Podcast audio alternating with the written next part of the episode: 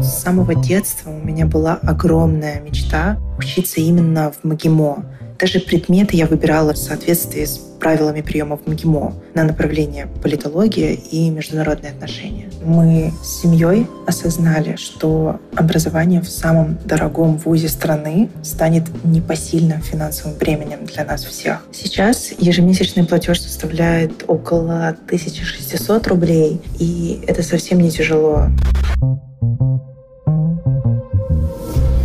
Всем привет! Это подкаст «Мои финансы». Я Надежда Грошева, главный редактор ресурса по финансовой грамотности НИФИ Минфина. Этот выпуск о кредите на образование с господдержкой. Судя по цифрам, такие займы пока не пользуются популярностью. К сожалению, многие родители до сих пор берут потребительские кредиты для оплаты образования детей, при том, что ставка кредита на образование с господдержкой намного ниже – Заемщик платит 3%, остальное – государство. Есть и другие отличия. О них и поговорим.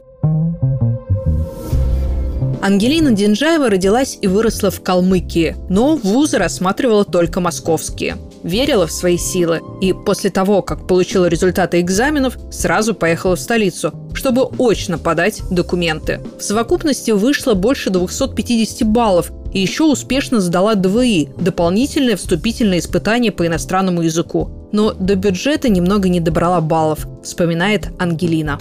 Остальные четыре вуза, которые я тоже подавала, у меня была возможность поступить на бюджет. Но с самого детства у меня была огромная мечта учиться именно в МГИМО. Даже предметы я выбирала именно в соответствии с правилами приема в МГИМО на направление политология и международные отношения. Денег на платное обучение не было.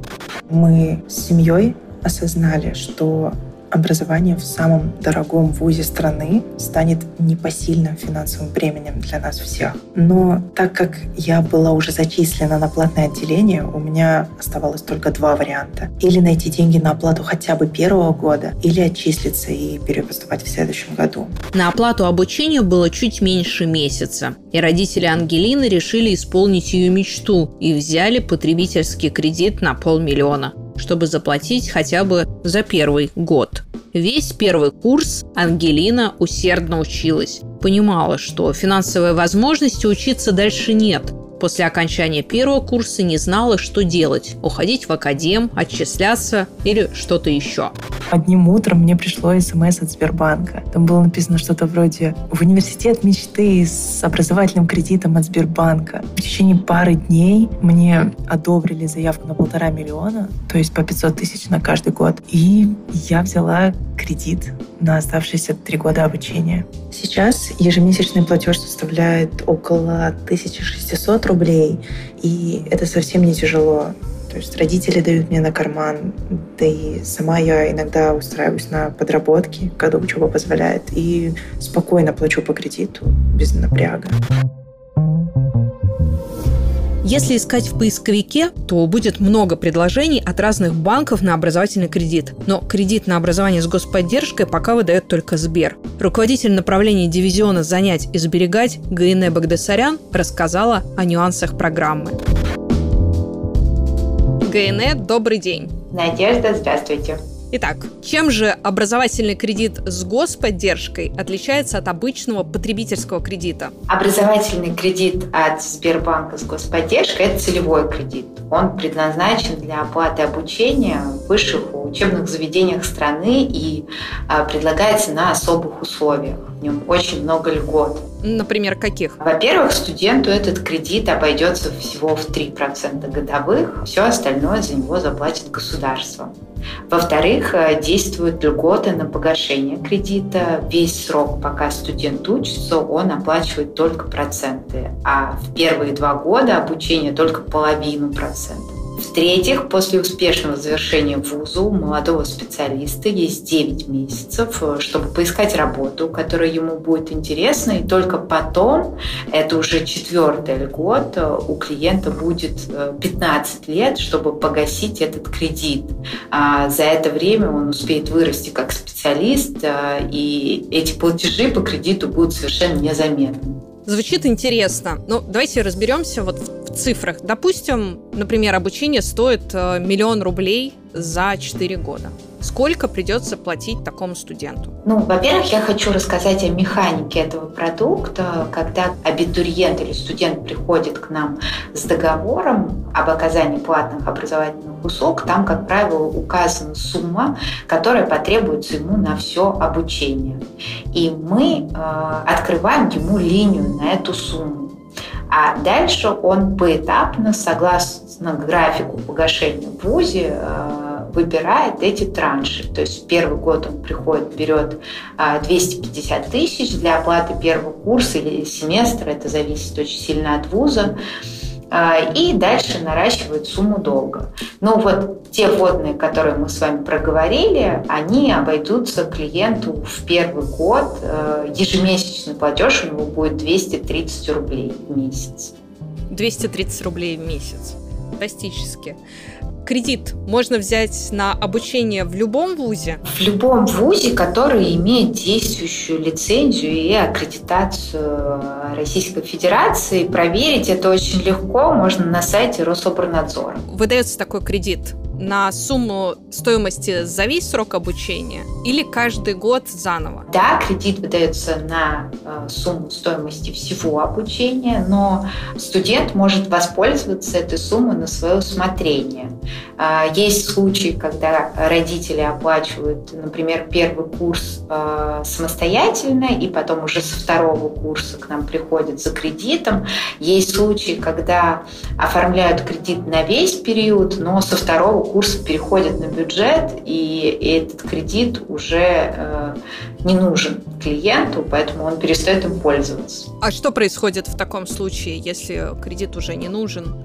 Его нужно погасить заранее или как это происходит? Как я уже говорила, кредит выдается частями, поэтому студент будет платить э, ровно от той суммы, которой он воспользовался. Например, стоимость оплаты первого курса. Вот если ему больше деньги не пригодились, за ним остаются все льготы, они сохраняются, но просто его сумма долга будет равна э, сумме оплаты за первый год. Требуется ли согласие обоих родителей для оформления кредита, если отец давно с семьей не проживает? Если заемщик совершеннолетний, то он самостоятельно оформляет этот кредит, согласие родителей, представителей не требуется. Если клиент несовершеннолетний, то для оформления кредита а, нужно согласие и достаточно одного родителя. Ситуации бывают разные, да? Можно ли, например, взять а, такой кредит э, студенту, который восстановился, да, то есть его то ли отчислили, он был в академическом отпуске, вот восстановился и хочет учиться платно дадут ему кредит? Я бы хотела отметить, что это еще одна льгота, а, которую предусматривает данная программа, потому что данный кредит сопровождает студента а, весь период обучения и предусматривает все жизненные обстоятельства, которые с ним могут случиться. А, главное своевременно сообщить в банк о случившемся академии, о декрете, если речь идет о девочках, это все влияет на льготный период, это увеличивает льготный период, и клиент не лишается тех льгот, которые были заявлены изначально. Ну, а можно ли такой кредит погасить досрочно? Да, никаких ограничений нет. У меня был забавный случай. Мы э, периодически э, приглашаем наших э, клиентов, у которых есть действующее кредитное интервью. И мне попалась девочка из высшей школы экономики. Она учится на первом курсе. Когда она сообщила, что уже подрабатывает, и у нее есть определенный там доход. Я ее спросила, планирует ли она досрочно кредит э, гасить, ведь это возможно, нету никаких ограничений. Она сказала, что нет, делать этого не будет, потому что кредит у нее под 3%, а все отложенные деньги, она там в этом банке открыла вклад, в этом банке открыла инвестиционную программу, и получается, что э, она уже осваивает мир банковских продуктов, и это очень здорово, что э, расширяется таким образом кругозор. А возможно ли получение кредита для студентов, которые обучаются по заочной форме? Да, никаких ограничений в этом смысле нету. А если они собираются учиться в аспирантуре, такой кредит распространяется на этот вид обучения?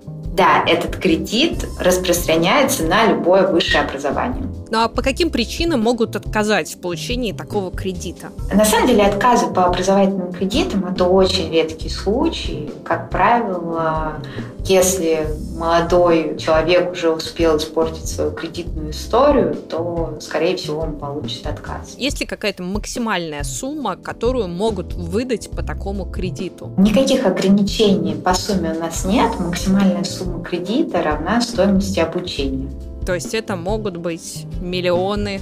Да, это может быть дорогостоящее обучение. Ну, а студент уходит, например, после какого-то курса, допустим, в армию или в академический отпуск. А что происходит с его кредитом? Он продлевается на этот год, и выплаты начинаются уже после окончания вуза? Да, клиенту необходимо предоставить в банк а, информацию о том, что меняются его жизненные обстоятельства, и банк а, продлит льготный период на срок академ или армии. А какие ставки сейчас по образовательным кредитам без господдержки? Вы знаете, очень многие банки э, декларируют свой потребительский кредит с целью оплаты э, обучения.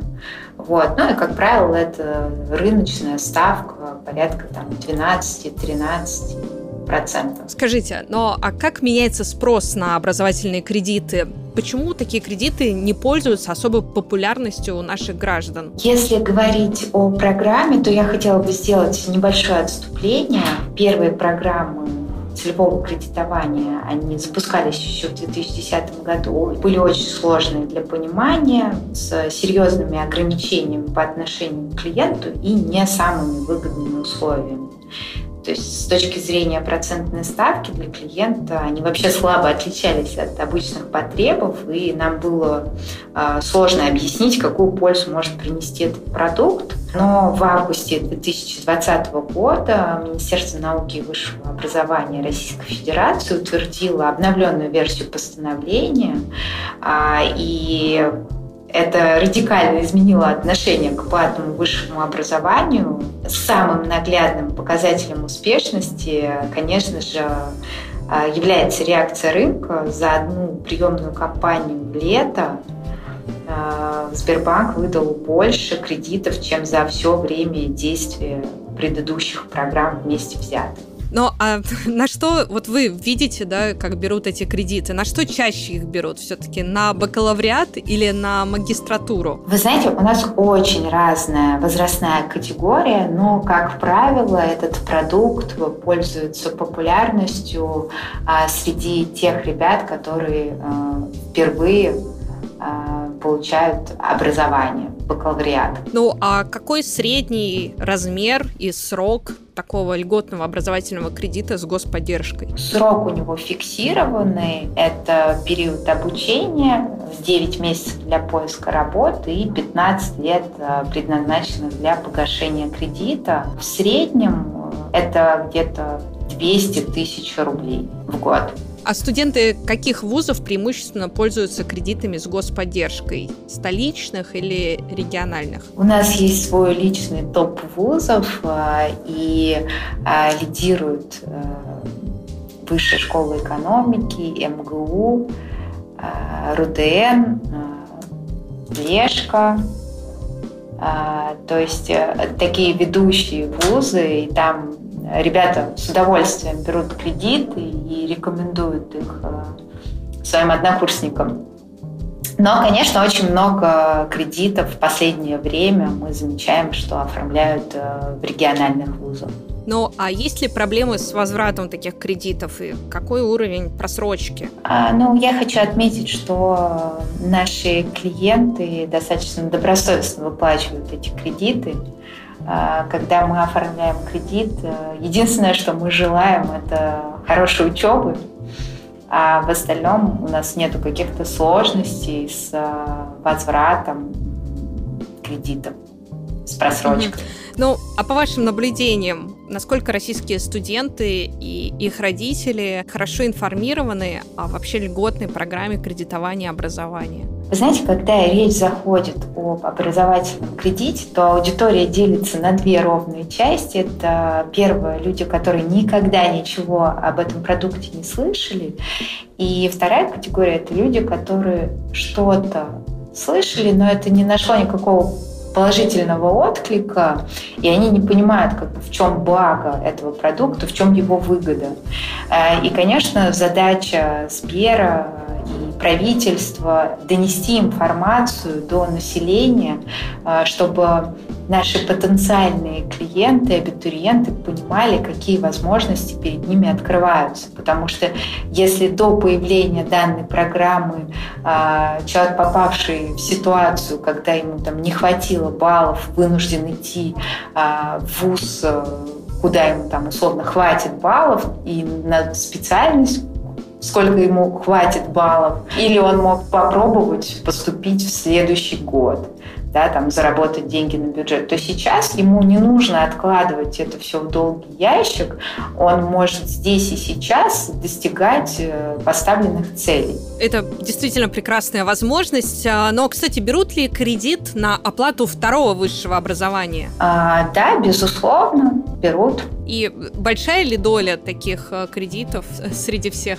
Да, таких кредитов меньше, чем людей, которые берут кредит на получение первого высшего образования. Но а, они тоже есть в портфеле. Ну что ж, ГНС, спасибо большое. Надеюсь, как раз после нашего подкаста гораздо больше людей узнает о прекрасной возможности взять льготный кредит с господдержкой для того, чтобы оплатить свое обучение и затем гораздо больше зарабатывать. Это был подкаст «Мои финансы». Слушайте нас в популярных подкаст-приложениях, оставляйте свои комментарии и пишите свои вопросы. До новых встреч!